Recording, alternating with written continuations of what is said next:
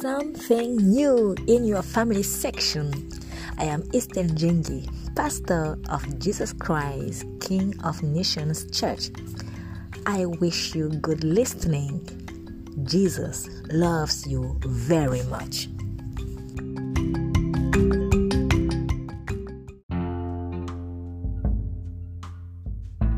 You are not sterile.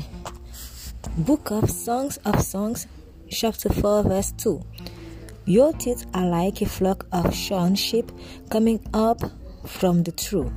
All of them are carrying twins, no one of them are sterile. Blessing the men and women he had just created, God said, Genesis 1, verse 28. Be fruitful, multiply, fill the earth.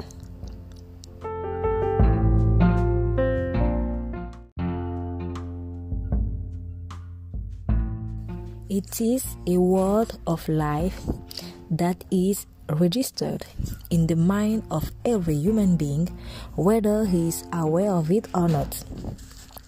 When man is separated from God, this word of blessing may not come to life in him, even though God is gracious to the good as well as to the bad. However, when the spirit of man is regenerated by the Holy Spirit, he is destined to live all the promises of God, whose word will automatically come to life in him, including in his so called sterile body. Hence, no enemy attack on your fruitfulness can prosper. You are not actually sterile despite the medical verdicts, despite your beliefs, despite what you do you saw in your dreams despite the cursing words spoken against you don't give access to Satan by placing your faith over your fears, for to God you are not barren.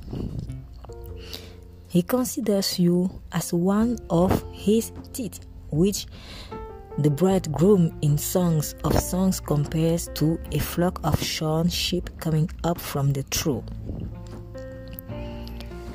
Are you a sheep of Jesus Christ? Do you behave like one?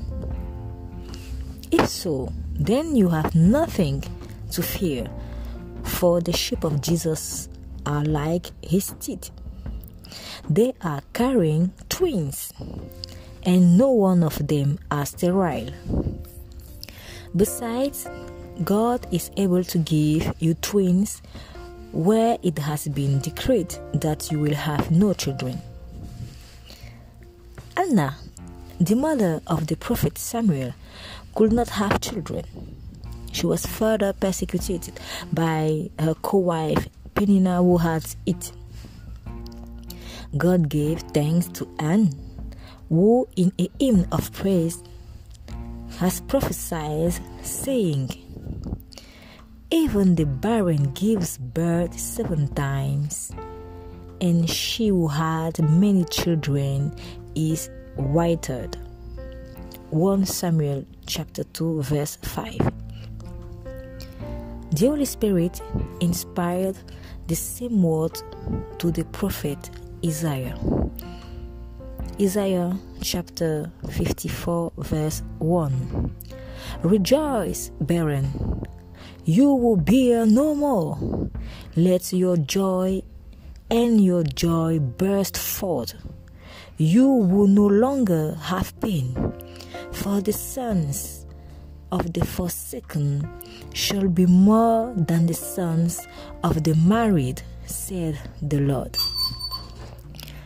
Moreover, later, God gave Anne three more sons and two daughters.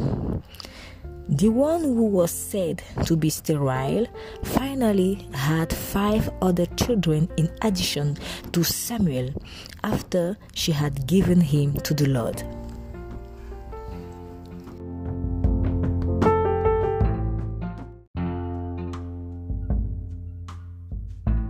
The promise is not only for women but also valid for so called sterile men. In the book of Hymn, chapter 4, verse 2, it is also possible to interpret the image that the bridegroom gives in this way. The children that God gives you are like your teeth, your strength. Satan knows this very well. He knows that by depriving a man of the joy of giving birth, he is depriving him somewhere of his strength. Indeed, we read this in Psalm chapter 127, verse 3 and 4. Behold, children are an inheritance from the Lord. The fruit of the womb is a reward. As the arrows in the hand of a warrior, so are the sons of Yod. Happy the man who has filled his quiver with it. They won't be confused when they talk with enemies at the door. When he blessed his twelve sons at his death, Jacob Israel had called his eldest son Reuben his strength and the first fruits of his vigor. Genesis chapter 49, verse 3. Reuben, you, my firstborn, my strength, and the beginnings of my vigor. The patriarch therefore demonstrates that children are truly the symbol of immense strength, and the first child that God gives us constitutes the first fruits, which means that those born after him are the continuity of his strength. Moreover, we notice that Jacob had given his last born son the name of Benjamin, which means son of my right hand. Now, the right in the Word of God is still a symbol of divine strength or power. Example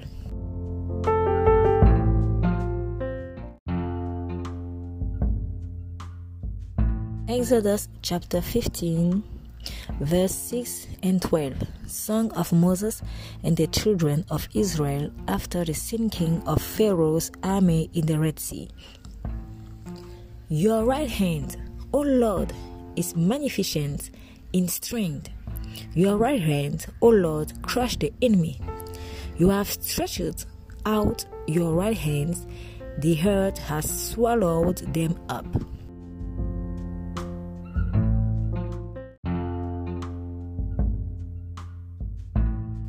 Psalms chapter 89, verse 13. Your arm is mighty, your hand is strong, your right hand is high. Psalms 118, verse 16. The right hand of the Lord manifests his power. Therefore, by sowing barrenness in people's life, Satan weakens them, and that is his goal.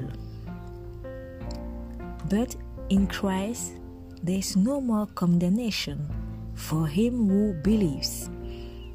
God restores your strength to you, among other things, by making you fruitful says that promise. You are not sterile.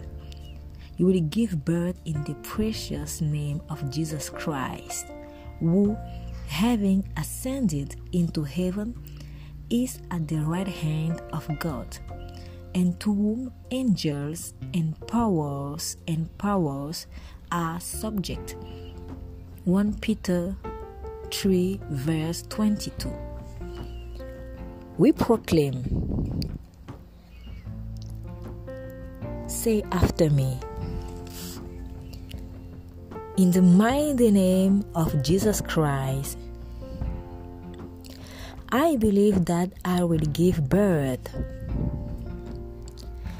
My teeth are like a flock of shorn sheep coming up from the trough, and all bear twins, no one of them barren.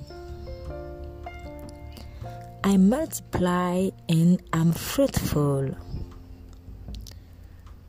My quiver is filled with arrows